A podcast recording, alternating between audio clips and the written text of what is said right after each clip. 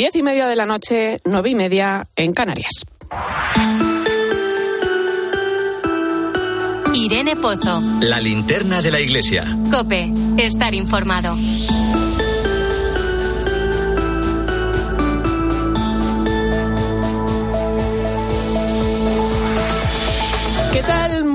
Buenas noches. Caminamos hacia el final de la primera Asamblea General del Sínodo que se está celebrando en Roma y lo hacemos en clave sinodal porque lo que ha tratado de poner en marcha esta novedosa forma de hacer sínodo que venimos viviendo en sus diferentes fases durante los últimos años se ha convertido en una realidad. Es cierto que queda mucho por hacer, pero también es cierto que en este tiempo han cambiado muchas cosas. El impulso del Espíritu se está viendo reflejado en una nueva forma de estar en la Iglesia. Cada vez somos más conscientes de la necesidad de hacer el camino juntos y esto se palpa en todos los ámbitos. Como dijo el Papa hace unas semanas, se trata de volver a poner a Dios en el centro de nuestras miradas para ser una Iglesia que vea a la humanidad con misericordia, una Iglesia unida, una Iglesia fraterna que escucha y dialoga, que bendice y anima. En ese buscar lo mejor para la Iglesia debemos ser capaces de dar una respuesta adecuada a las cuestiones que desafían al mundo de hoy. No hay vuelta atrás. Se necesita una iglesia con espacio para todos. Y como decía estos días el cardenal arzobispo de Rabat, el español Cristóbal López Romero, aunque el sínodo pase, que la sinodalidad se quede. Porque estamos viendo la gran riqueza que supone la escucha, el diálogo y esa palabra que tanto hemos pronunciado, discernimiento.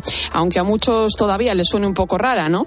No nos engañemos, nuestra fe no cambia, lo que cambia es nuestra mirada. Como dijo Francisco en la misa de apertura de esta primera asamblea, estamos aquí para caminar juntos con la mirada de Jesús. Se abre un camino de esperanza que debemos recorrer desde la escucha, el diálogo y la fraternidad. Un camino guiado por el Espíritu, en definitiva, un camino en clave sinodal.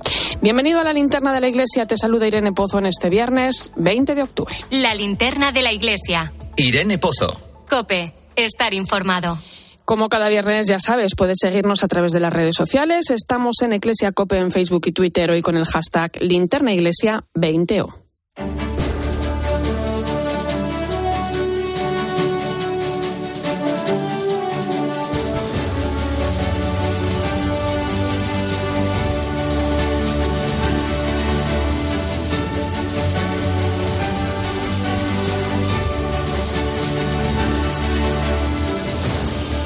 Repasamos eh, a esta hora la actualidad de la Iglesia que nos deja la semana. Nacho de Gamón, muy buenas noches. Buenas noches, Irene. Comenzamos con el conflicto entre Israel y Hamas que sacude Oriente Próximo. Esta mañana el secretario general de la Conferencia Episcopal, Monseñor Francisco César García Magán, ha asegurado que el ataque terrorista de Hamas es absolutamente condenable. Sí, ha sido durante la presentación del DOMUN en la Archidiócesis de Toledo, de la que Monseñor García Magán es obispo auxiliar también. El secretario general de los obispos ha afirmado que el ataque del grupo terrorista Hamas es absolutamente condenable al 100% y sin ninguna restricción. Eso sí, ha dicho que la defensa de Israel es completamente legítima siempre que se ajuste a las normas del derecho internacional. Esa justa y legítima respuesta de defensa que tenga el Estado de Israel, pues entre dentro de las normas del derecho internacional, sin duda, sin duda. Pero eh, cuando hay un ataque terrorista, como ocurría en este país, por supuesto, la sociedad, el ordenamiento jurídico del Estado y el Estado tiene todo el derecho del mundo a eh, defenderse de los terroristas dentro de la ley. Además, esta semana las diócesis españolas se han unido a la jornada de ayuno y oración por la paz en Tierra Santa, convocada por el patriarca latino de Jerusalén, el cardenal Pier Batista Pizzabala, para este pasado martes. Se han sido numerosos los llamamientos de nuestros obispos a participar en esa jornada de ayuno y oración. Además, el Papa ha convocado una vigilia de oración por la paz en Oriente Próximo para dentro de una semana, para el viernes 27 de octubre. Y es que la oración es una herramienta fundamental para lograr el diálogo y la paz tan necesarios en Tierra Santa. Así lo explica el sacerdote español Juan Antonio Ruiz, director de la Casa de Santiago en Jerusalén y que fue, fue evacuado la semana pasada de allí ante el riesgo que corría. La Iglesia, pues, lo que puede hacer de verdad es, es rezar por la paz, ¿no? Eh, el Papa Francisco en la, en la audiencia del miércoles pasado nos invitaba a ser del bando de la paz, a no tomar bando ni por unos ni por otros, sino trabajar y luchar por la paz, desde la oración, desde tantos gestos de cercanía, eh, y no hay más solución que, que ayudar al diálogo y a la concordia dentro de lo que se puede. Más cosas. Esta semana hemos vivido aquí en España un momento histórico. Ha sido la primera vez que el patriarca de Constantinopla visitaba nuestro país. Bartolomé I ha viajado a España con motivo de los 50 años de la consagración de su catedral ortodoxa en Madrid. El patriarca de Constantinopla, guía espiritual de los cristianos ortodoxos, ha tenido ocasión de participar en una oración ecuménica en la catedral de la Almudena de Madrid y también ha sido recibido por un grupo de obispos españoles en la sede de la conferencia episcopal, donde además ha mantenido un encuentro con la prensa. Allí ha asegurado que le gustaría que católicos y ortodoxos pudiéramos celebrar la Pascua juntos en 2025, cuando se cumplen 1700 años del Concilio de Nicea. Celebrando este aniversario puede que encontremos una solución para el problema de la celebración conjunta de la fecha de la Pascua, porque aquel concilio de Nicea es el que fijó el modo de celebrar eh, la Pascua. Además, Bartolomé I también ha recibido el doctorado honoris causa por la Universidad Pontificia de Salamanca. Recibe esta distinción ante su compromiso constante con la paz y el cuidado de la creación. Cope Salamanca, Verónica Martín. El líder espiritual de los cristianos ortodoxos en todo el mundo ha recordado en su discurso de agradecimiento que el fanatismo y el conflicto bélico que se reproduce en distintos puntos del planeta solo se puede combatir a través del espíritu de concordia y el más profundo respeto a la vida.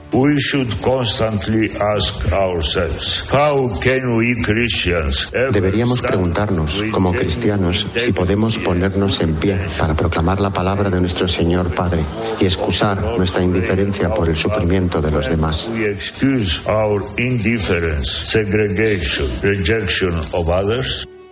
El claustro universitario de la Universidad Pontificia de Salamanca decidió conceder el doctorado honoris causa al homenajeado a propuesta de la Facultad de Teología y del Centro de Estudios Orientales y Ecuménicos Juan 23. Además, mañana sábado se cumple el plazo de 10 días que la Conferencia Episcopal dio a la firma legal Cremades y Calvo Sotelo para que les entregue la auditoría independiente sobre los abusos a menores que los obispos les encargaron en febrero de 2022. Hoy hemos sabido de fuentes de la Conferencia Episcopal que los obispos van a estudiar en las próximas semanas la propuesta de ampliación del plazo de entrega del informe que, la, que el bufete ha pedido al presidente de la conferencia episcopal, el cardenal Juan José Omella. Hay que recordar que el trabajo del despacho de abogados tenía una duración prevista de 12 meses. Además, hoy hemos conocido también que el defensor del pueblo presentará su informe sobre las denuncias por abusos en el ámbito de la Iglesia el próximo viernes. Y continúan los paneles del Congreso La Iglesia en la Educación, Presencia y Compromiso que organiza la Conferencia Episcopal. Esta semana han estado dirigidos al mundo universitario. Sí, han sido dos paneles de experiencias que se han celebrado en Granada y en Santiago de Compostela y que han abordado la presencia de la Iglesia en universidades y centros universitarios y en colegios mayores de ideario cristiano. En una de esas experiencias, Amparo Jiménez Vivas, de la Universidad Pontificia de Salamanca, hablaba de la importancia de la formación integral de los alumnos. Dentro de los fines de la universidad nos encontramos que formar a profesionales es parte de ellos, pero un fin mucho más importante sería formar a personas. Personas a través de esos contenidos curriculares, contenidos extracurriculares, un apoyo y una tutorización importante que sean capaces de involucrarse en el desarrollo cultural, el desarrollo económico, desde una visión cristiana. Y esta semana se han presentado en Madrid el libro Dios, la ciencia, las pruebas que aborda la existencia de Dios desde la ciencia. Sus autores, Olivier Bonassé y Michel Ives Bolog, han pasado esta semana por los micrófonos de Mediodía Cope y aseguran que detrás de la existencia de la vida solo puede estar la mano de Dios, como demuestra la ciencia cómo se plantea en el libro se pueden dar esas variables de modo y manera que se produzca la vida con la improbabilidad de que esos ajustes finos se lleguen a producir. La vie complexe serait imposible. Et donc ça pose une énorme question. Y bueno, también se han presentado los premios Misión, unos galardones que reconocen a personalidades y entidades en las que se valoran aspectos como la defensa de la familia y la vida, la promoción del patrimonio cultural cristiano y el celo evangelizador a través de las redes sociales, la música y el cine. Entre los premiados están el influencer Natster, el proyecto para dar a conocer el patrimonio artístico y religioso Arti Esplendore o la productora Bosco Films. Además, también ha recibido un galardón la Fundación Contemplare, que se dedica a ayudar a los monasterios de clausura en sus necesidades y a su sostenimiento. Su directora Alejandra Salinas explicaba que ahora se enfrentan a la campaña de Navidad y este año lo van a hacer además con una novedad. Bueno, estamos como locos que vamos a, vender en la Plaza Mayor, en la Casa de la Panadería, eh, en el, todo el puente de diciembre. Vamos a estar allí eh, mostrando la primera feria del dulce y de los belenes de los monasterios. Nos vamos ahora a Sevilla, donde desde hoy hasta el próximo domingo se está celebrando la primera edición de Encuentro Sevilla. Este evento cultural que nace de la experiencia cristiana de personas vinculadas al movimiento católico de comunión y liberación servirá como espacio para hablar de educación, de trabajo y de jóvenes. Uno de sus voluntarios, Jesús Ángel Pindado, nos cuenta en qué consiste esta cita. Los temas de estas mesas eh, son temas de actualidad, como puede ser la educación de nuestros hijos, como puede ser eh, las redes sociales y la inteligencia artificial, eh, la enfermedad, el mundo del trabajo y el mundo de la cultura. Y este domingo celebramos el DOMUN, la fiesta de la misión. Este año el encargado de pronunciar el pregón del Domingo Mundial de las Misiones en España ha sido el presidente de Osasuna, Luis Zabalza, que durante toda su intervención hizo un constante símil entre el espíritu del fútbol y el de los misioneros. Ningún jugador es tan bueno como todos juntos. En Osasuna tenemos muy claro esto y es también lo que hacen las obras misionales pontificias y el DOMUN. No escogen a quien ayudan, no eligen a unos y descartan a otros, sino que tratan de que todos avancen a la vez y que todos puedan mantenerse. Y vamos a irnos ahora hasta uno de los lugares más pobres de la Tierra, el distrito Turkana en Kenia, un lugar muy afectado por la sequía. Tan solo llueve uno o dos días al año. Allí las tribus son prácticamente nómadas. Van de un lugar a otro en busca de agua y de recursos. La Iglesia está presente a través de su labor misionera.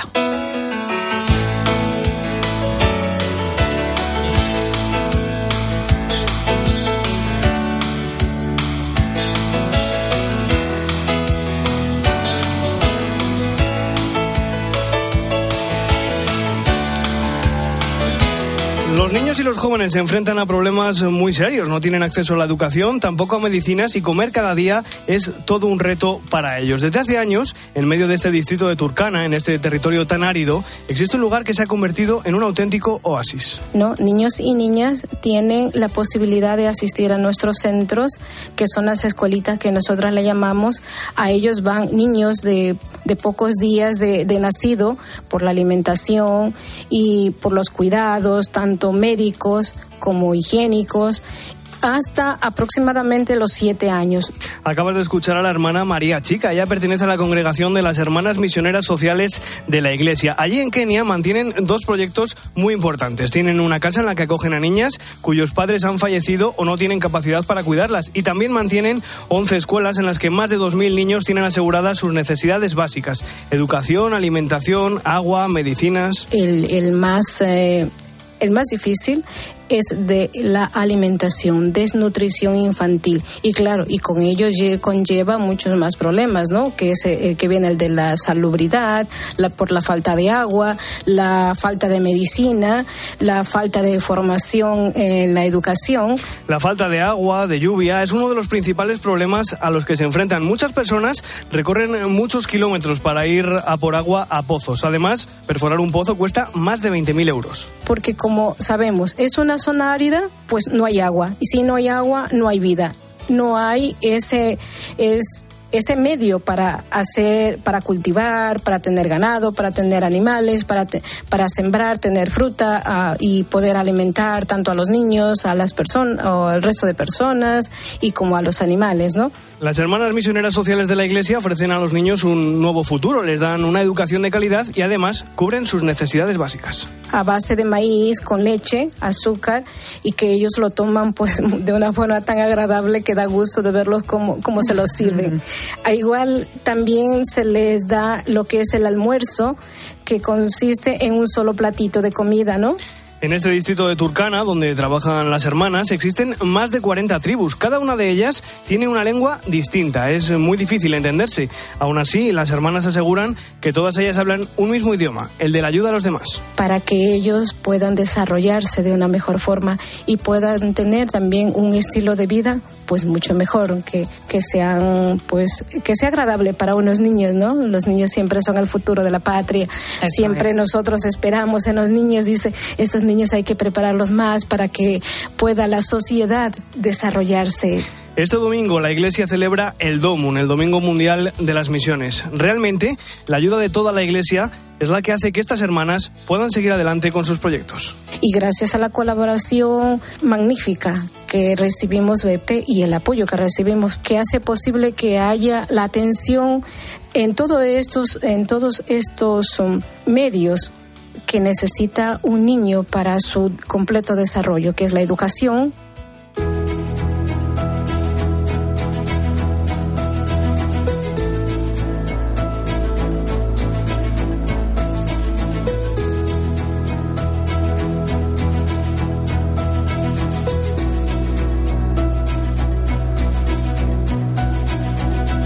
Las obras misionales pontificias son el principal instrumento de la Iglesia para atender las necesidades de los misioneros que se encuentran repartidos por todo el mundo. Ofrecen apoyo espiritual, pero también material para que los misioneros puedan llevar el Evangelio a todos los lugares. Miramos a la jornada del DOMUN que vamos a celebrar el domingo. Saludamos esta noche a José María Calderón, director nacional de Obras Misionales Pontificias en España. Muy buenas noches, José María. Muy buenas noches, Irene. Oye, ¿cuál es realmente la importancia, la importancia del DOMUN para todos nuestros misioneros? Pues eh, es que es muy eh, es, como tan evidente que es muy complicado. Es si no hay DOMUN no hay fondos para mantener la iglesia en aquellos lugares. No proyectos de, sociales, que eso podría sacarse de otra forma. Estamos hablando de mantener la iglesia. Es decir, el, trabajo apostólico y pastoral de las diócesis en territorios de misiones. Si no hay DOMUN, eh, los obispos no tendrían capacidad de, de, sacar adelante pues la tarea que tienen que hacer como, como, como pastores de la Iglesia. Eh, España es uno de los países que más dinero aporta a las misiones, ¿no? Eh, ¿Cuánto recaudó el año pasado? ¿Cuánto se espera también eh, recaudar este y cómo se, se cómo se canaliza, ¿no? Esos, ese dinero, ¿no? ¿Cómo se realiza ese reparto? ¿Cómo llega a las misiones? Pues Irene, Aquí no tienes una bola de cristal, yo no puedo ser que espero yo recaudar este año. Eh, no lo sé, pues ojalá que muchísimo, pero no lo sé. El año pasado se recaudaron 14 millones. Es el segundo país después de Estados Unidos en recaudar para el DOMUN. ¿eh? Y eso es muy importante porque Estados Unidos es un, bicho muy grande, es muy grande. ¿eh? Y nosotros somos, comparados con ellos, una cosita pequeña. Con lo cual es una cosa muy, muy, muy alentadora. Eh, ¿qué, es la, eh, ¿Qué es lo que nosotros eh, esperamos? Pues ojalá que se recaude mucho y pensar que, que, lo que se recauda se lleva hasta, hasta esos sitios. Y además, tú que eres madre lo entiendes muy bien. Tienes que repartir entre todos los hijos. No puedes decir entre tus hijos, a ti te quiero más, a ti te quiero menos. Tú como eres más simpático y alegre, te voy a dar más. Y a ti que tú eres un poco más sosete y un poco más tonto lava, te voy a dar menos. La iglesia tiene que repartir entre todas las iglesias que están en misión. Da igual el color, la raza, la lengua, la simpatía, la antipatía. Y eso es lo que hacen las obras misionales pontificias, que, llegue de forma ecuánime y, de una forma que, se ajusta a todos, a todos, a todas las iglesias que hay en misión. Eh, José María, estamos a punto de comenzar la última semana de, la primera asamblea del Sínodo de la Sinodalidad. Eh, ¿Qué importancia tienen las misiones dentro de este camino que está recorriendo la Iglesia? Bueno, yo mm, no sé, no sé si digo bien o mal, a lo mejor me llaman la atención los obispos, pero yo creo que, eh, que las misiones es un testimonio precioso de, de, de, sinodalidad, en la que todos estamos llamados a participar. Aquí nadie se puede sentir excluido. El DOMUN es los misioneros que están allí, ¿no? Y, y los enfermos que están aquí, y las religiosas que están en un convento de clausura, y yo que predico en una parroquia y que intento hacer misionera mi parroquia todo eso, y los fieles laicos en su, en su vida cristiana son misioneros, todos nos sentimos interpelados por la misión, todos somos parte de esa misión, todos tenemos que coger el carro de la iglesia. La iglesia no es más mía que tuya, porque yo sea sacerdote y tú has recibido el sacramento del matrimonio, no. Y tú no eres menos apóstol que yo tú eres tan apóstol, o a lo mejor más porque en la COPE eres apóstola, pues que yo. Entonces, eh, eso es la ventaja, ¿no? Eso es la sinodalidad, ¿qué quiere decir? Sentirnos todos responsables de la tarea que Dios ha encomendado a su iglesia, y es la evangelización. Y, y todos, cada uno, su vocación específica, su, los carismas que Dios le ha dado, los talentos que tienen, los ponemos al servicio de llevar a Cristo a los demás. Y fíjate que también eh, es un ejemplo de sinodalidad la propia labor que se desarrolla, que desarrollan nuestros misioneros en los territorios de misión. Igualmente, exactamente, porque se dedican a todo, pero además es que cuando uno va a territorios de misión descubre cómo las religiosas que están en un sitio eh, cuentan con los sacerdotes y con los laicos para cualquier cosa y no solamente su propia congregación. Eh, el sacerdote que está en un sitio y que se tiene que ir a otro llama a los, a los misioneros que hay alrededor, sean laicos, sean sacerdotes, sean monjas, sean lo que sea. Oye, me voy para... ¿Quieres algo? ¿Necesitas algo? ¿Quieres que te lleve al hospital a alguien? Es una comunión tan bonita. Es una cosa preciosa. De hecho, ahora que hablamos tanto ¿no? de, de la labor de, de, los laicos, la importancia de la labor de los laicos en la Iglesia, eh, ¿qué papel juegan cuando hablamos de las misiones? ¿no? Es decir, el número de misioneros laicos que se marchan a otros países, ¿se nota si va en aumento? Va en aumento, no muy rápido, pero va en aumento, ¿vale? A mí me alegra mucho que me hagas esta pregunta. ¿Por qué? Porque esta pregunta conlleva siempre una posibilidad. Es decir, claro, ante la falta de vocaciones sacerdotales o religiosas, qué bien, ¿no? Que van los laicos. No, porque a un cura no le va a sustituir un laico y a una monja no le va a sustituir una, una laica. Es que los laicos tienen vocación misionera de por sí, no van en sustitución o, van para suplir la ausencia de. Van porque por vocación ellos también tienen el derecho a ser misioneros. Y el apostolado que hace un laico no lo puede hacer un sacerdote.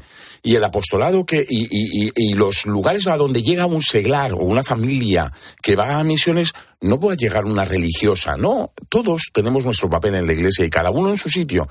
Por lo tanto, a mí me alegra mucho que digas esto porque los laicos son cada vez más, sí, no muchos más, porque, porque la vida está muy achuchada, ¿verdad? Pero, pero es verdad que los laicos tienen un supuesto y no hay, no, no están en el banquillo esperando a ver si le toca algún día salir, no. Ellos están en la primera liga, ¿eh? están en el primer equipo jugando en la primera, en la primera liga. O sea que eh, como los sacerdotes, como los obispos, como las bueno, monjas. Al final es la Iglesia, ¿no? La que manda, la, la, que manda la misión, ¿no? eh, José María, llevas años acompañando a, a muchísimos misioneros, ¿no? Eh, son el reflejo, ¿no? Vivo del Evangelio, ¿no? Uno ya, bueno, pues puede mirar con perspectiva, ¿no? De todas estas cosas, ¿no? ¿Qué supone para ti este acompañamiento? O sea, ¿cómo es eh, o qué le enseña a uno, ¿no? El, el estar, ¿no? En el día a día de estas personas. Pues por una parte es una cosa, por, principalmente es una cosa preciosa, maravillosa. A mí me entusiasma, me encanta, me alegra y me aprendo un montón. Por otra parte, tiene una parte negativa y es que me plantea que, a ver, ¿qué hago yo? A ver, ¿cómo estoy yo viviendo mi sacerdocio y mi vida apostólica? O sea, cuando tú ves a una mujer como la que ha ganado el premio esta mañana, que lleva 53 años en la India, dices, Dios mío, y, y, yo voy presumiendo por ahí porque llevo 35 años de sacerdote, pero si yo tengo que entregar la vida todavía, ¿no? O sea, que, que, es un continuo, eh, es un continuo eh, mirarte para aprender y para decir, todavía me queda, ¿eh? tengo que correr. Pero evidentemente es una gozada. O sea, estar con, tú lo sabes porque cada vez que has traído un programa aquí o en, la, o en 13TV, tal, a un misionero, sabemos todos que todo el mundo escucha. Se callan para escuchar porque, porque es una gozada. Saber de ellos, saber su vida, saber su entrega. Por lo tanto, a mí es un, me enriquece muchísimo. De hecho, acabamos de, estudiar, de escuchar ¿no? uno de esos testimonios también, de esos que te dejan con, con la boca abierta muchas veces. el ¿no? Y, que le hacen, bueno, y, le hacen a uno plantearse, ¿no? O sea, yo sería capaz de, de hacer esto que está haciendo Bueno, pues esta no te lo plantees porque cada uno tiene su vocación. Cada uno ha recibido su vocación. Yo no estoy aquí porque, porque me apetezca estar aquí. Yo estoy aquí porque, porque Dios me ha dado la, la vocación a ser sacerdote de la diócesis de Madrid, encargado de esto por medio de la Iglesia. Y yo no tengo nada que envidiar de ellos ni nada. Pero si yo no hago lo que tengo. Mira, la madre Teresa de Calcuta, la que yo quiero mucho, decía. Yo soy una gota de agua. Es verdad que no hago nada, pero soy una gota de agua. Si yo no pusiera mi gota, faltaría esa gota En el océano. en el océano. Eh, José María, ¿qué mensaje queremos dejar aquí hoy en vistas a, a la jornada del domo de este domingo? Pues lo primero, lo que hemos hablado, lo que es, digamos, este tiempecífico de ah, conversación, que todos somos misioneros y que tomamos, tenemos que tomarnos en serio nuestra vocación misionera. Eso que dice el Santo Padre Francisco, ¿verdad? Discípulo misionero. Lo somos todos, los bautizados, todos. Segundo, decía Juan Pablo II que la misión está todavía en sus comienzos. ¿eh? Que lo sepamos. Tercero, que no me puedo ver, eh, que no me puedo cruzar de brazos viendo que hay multitud de hombres y mujeres que todavía no creen en Cristo, que todavía no le conocen, que no se fían de él, que no tienen la, que no tienen la experiencia del perdón y de la misericordia de Dios, que no puedo sentirme indiferente ante esas personas, que es verdad que me conmueve un niño pobrecito, negrito, ¿verdad? Que, que está desnutrido y que se le caen los mocos. Eso me conmueve. Pero ese niño que no tiene fe, ¿me conmueve igual? ¿No me doy cuenta que está perdiéndose la gran, la gran oportunidad de saberse amado por Dios? Pues que los cristianos no podemos sentirnos indiferentes y que por lo tanto tenemos que tomarnos muy en serio nuestra vocación y tenemos que apoyar, tenemos que apoyar a los misioneros que están ahí en vanguardia con mi oración, con mi sacrificio y también con, mm, con mi dinerito para poderles, para poderles ayudar. Efectivamente, ¿no? Abriendo el corazón, ¿no? En un día como el del Tomún, que nos sirve, como decías, especialmente para recordar pues a nuestros misioneros y apoyarlos con nuestra oración, pero también económicamente porque se hace muy necesario para poder desarrollar eh, su labor, ¿no? Eh, bueno, al final es esa gota, ¿no? Tan necesaria en el océano, como decía Madre Teresa. Yo te doy las gracias, José María Calderón, director nacional de Obras Misionales Pontificias. Un placer. También por transmitir ¿eh? esa, esa alegría ¿no? en, en la misión que, que también hace falta hacerlo. ¿eh? Irene, eh, la gente que va por primera vez a la radio o a la televisión dice, ¿podría de saludar a una persona? Yo hoy quiero saludar a Irene. Hoy es su santo y la felicito aquí. Hoy no le he felicitado esta mañana. Hoy felicidades, Irene, porque es tu santo. Gracias. Que Santa Irene te bendiga y te haga ser una buena discípula misionera. Y además una de las personas que me felicita todos los años. Gracias, José María Calderón, un placer. Gracias a ti. Bueno, pues en unos minutos llegamos a las 11, las 10 en Canarias. Hablamos de la terrible situación que se vive en Tierra Santa cuando se cumplen dos semanas del conflicto entre Hamas e Israel. Vamos a poder saludar a una joven española que se encuentra en Belén junto a su marido, un cristiano palestino. Recuerda, estamos en Iglesia Cope, Facebook y Twitter, hashtag Linterna Iglesia 20O. Sigue a Irene Pozo en Twitter en arroba eclesiacope, en nuestro muro de Facebook, eclesiacope y en cope.es.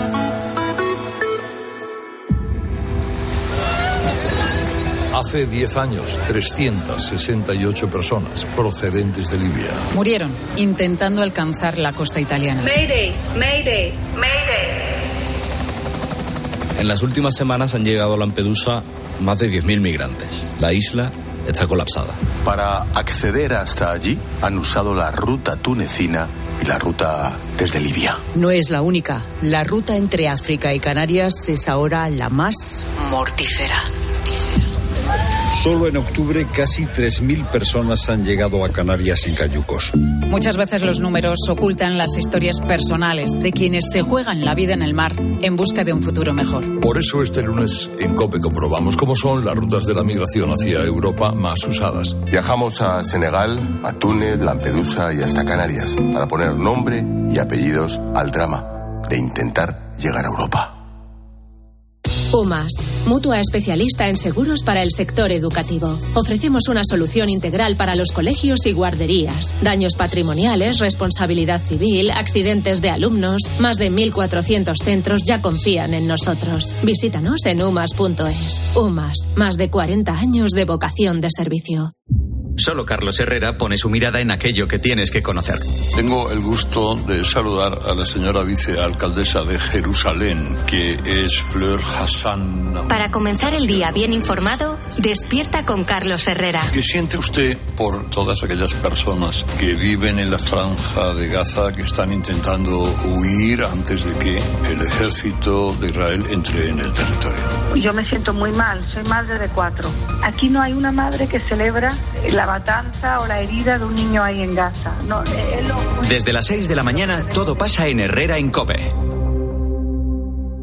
Con la aplicación de Cope, vayas donde vayas, vamos contigo. Nos escuchas en directo o cuando tú quieras, porque llevas en tu móvil todos los programas con los mejores comunicadores. Ahora saludo a todos los comentaristas. Antes hay algo de última hora. Jordi Tribes, Elena. Ya tenemos a los dos equipos calentando. Pitada cuando. Primero sacaron bajo palo, después.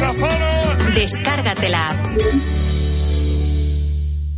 Los fines de semana en la radio. Atención, a punto de saltar los dos equipos. El deporte con Paco González, Manolo Lama y el mejor equipo de la radio deportiva. ¡Balón que queda muerto! Los fines de semana todo pasa en tiempo de juego. ¡Tiempo de juego! Todo pasa en Cope. Escuchas la linterna de la iglesia. Y recuerda, la mejor experiencia y el mejor sonido solo los encuentras en cope.es y en la aplicación móvil. Descárgatela. UMAS, mutua especialista en seguros para el sector educativo. Ofrecemos una solución integral para los colegios y guarderías. Daños patrimoniales, responsabilidad civil, accidentes de alumnos. Más de 1.400 centros ya confían en nosotros. Visítanos en umas.es. UMAS, más de 40 años de vocación de servicio. Tener un pequeño negocio no significa llegar a poca gente. Significa llegar a todo el mundo. En Orange Empresas te ayudamos a crear tu tienda online para vender por internet tus productos de forma fácil y llegar a clientes de cualquier parte del mundo. Las cosas cambian y con Orange Empresas tu negocio también. Llama al 1414.